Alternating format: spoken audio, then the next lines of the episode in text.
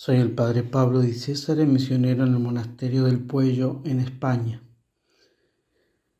Leemos hoy lunes 31 de octubre el Evangelio según San Lucas.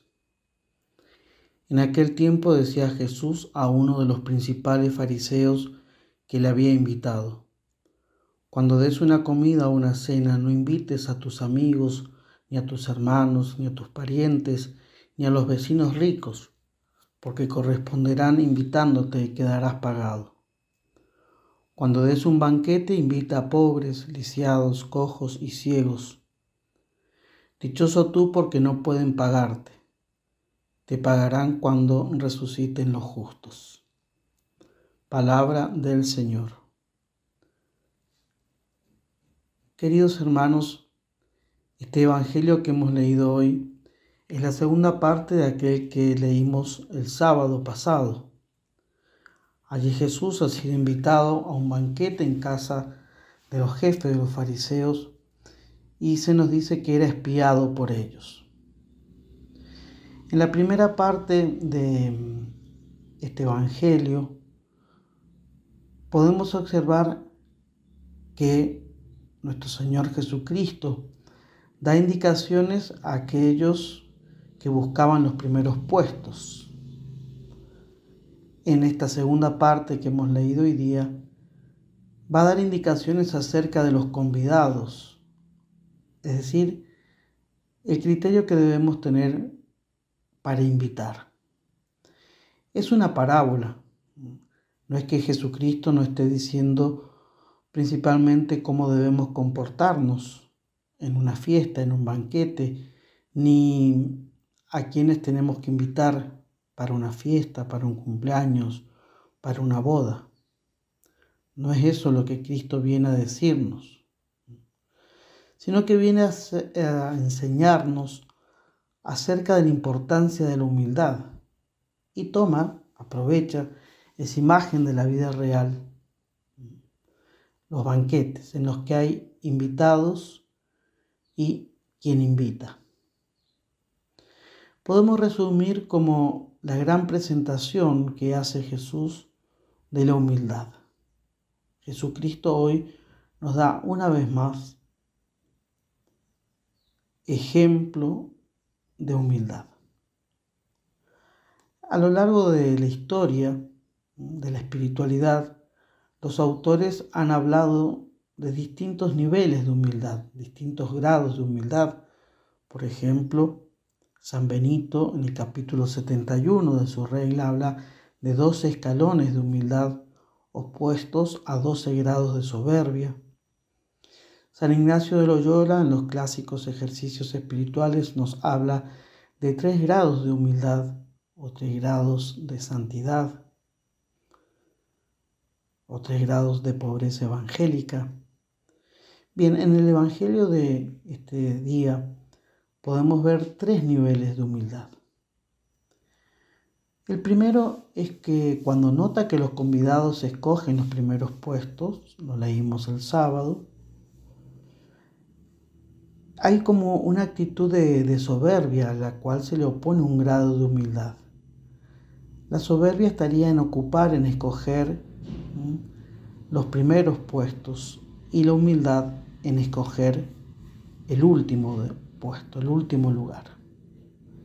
Dice Jesucristo, eh, si en todo caso, después de haber escogido el último lugar, si el que te invitó te invita a pasar más adelante, bien, pero al menos eh, no corremos el peligro de hacer el ridículo, no sea que haya alguien más importante que tú y venga el dueño de la fiesta y te pida que cedas el lugar para aquel a quien estaba preparado alguien más importante. Y alguno puede decir que esto tiene algo como de estrategia, de un postureo. ¿eh? Sí, puede ser.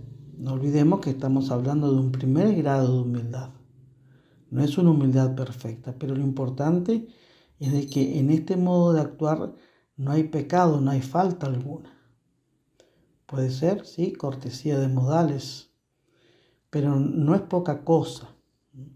¿Por qué? Porque el egoísmo, la soberbia, busca imponerse a los demás, resulta eh, un querer siempre aparecer, es como el perejil de todas las salsas.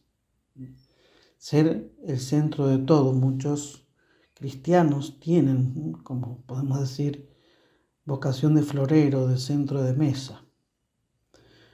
Por eso lo que nos enseña Jesucristo es que debemos buscar no querer sobresalir, ser tenido en cuenta, consultados, aprobados, felicitados por los hombres.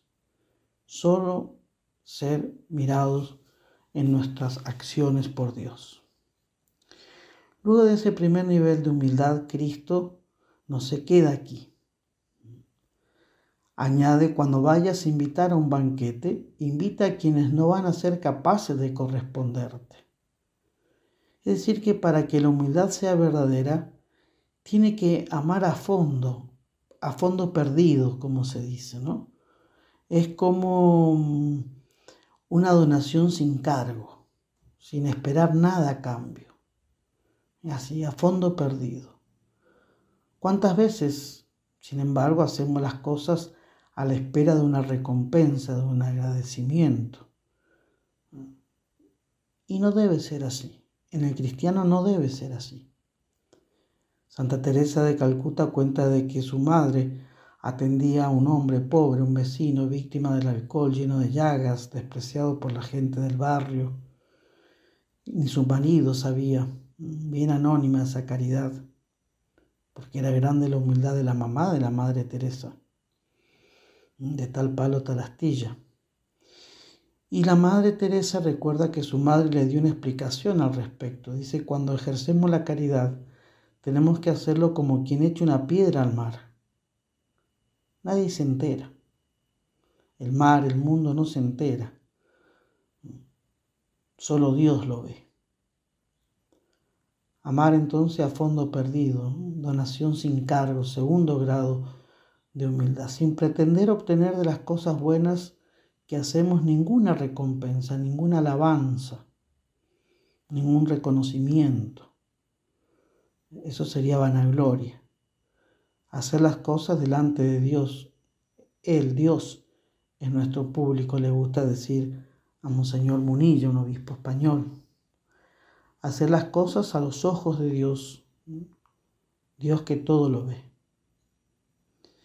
Y cuando hacemos las obras y hacemos obras buenas,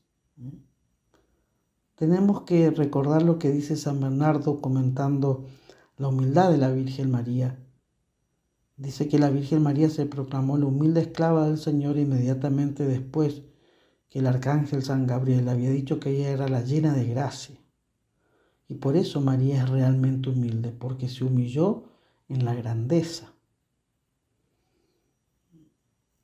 Y el tercer grado de humildad lo encontramos en el inicio del Evangelio, que he querido recordar y está en la persona misma de Jesucristo. Dice que Jesús fue invitado. Jesucristo es el modelo en su misterio. El Señor del mundo aparece como invitado.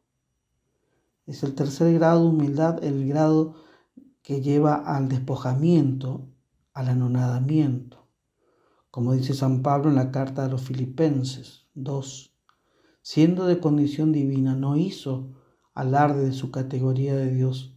Al contrario, en la encarnación, se despojó de su rango, tomó la condición de esclavo pasando por uno de tantos. Jesucristo es el invitado, pasa como el invitado. Así vemos entonces, queridos hermanos, estos tres niveles de humildad, que debemos apuntar al tercero, a ese despojamiento, a ese postrarnos, ese hacer las cosas sin que nadie lo sepa. Y eso debemos pedirle a nuestro Señor Jesucristo, que nos dé un corazón manso y humilde como el suyo. Y es en la Eucaristía donde Cristo, el Dios oculto y a la vez presente, es la máxima expresión de humildad, pues allí no tiene ni siquiera apariencia humana. Más grande aún en la Eucaristía subsiste milagrosamente la sustancia de su cuerpo, de su sangre, de su alma y de su divinidad, oculta en los accidentes, en las apariencias del pan y del vino. Que Jesús, manso y humilde de corazón, nos bendiga.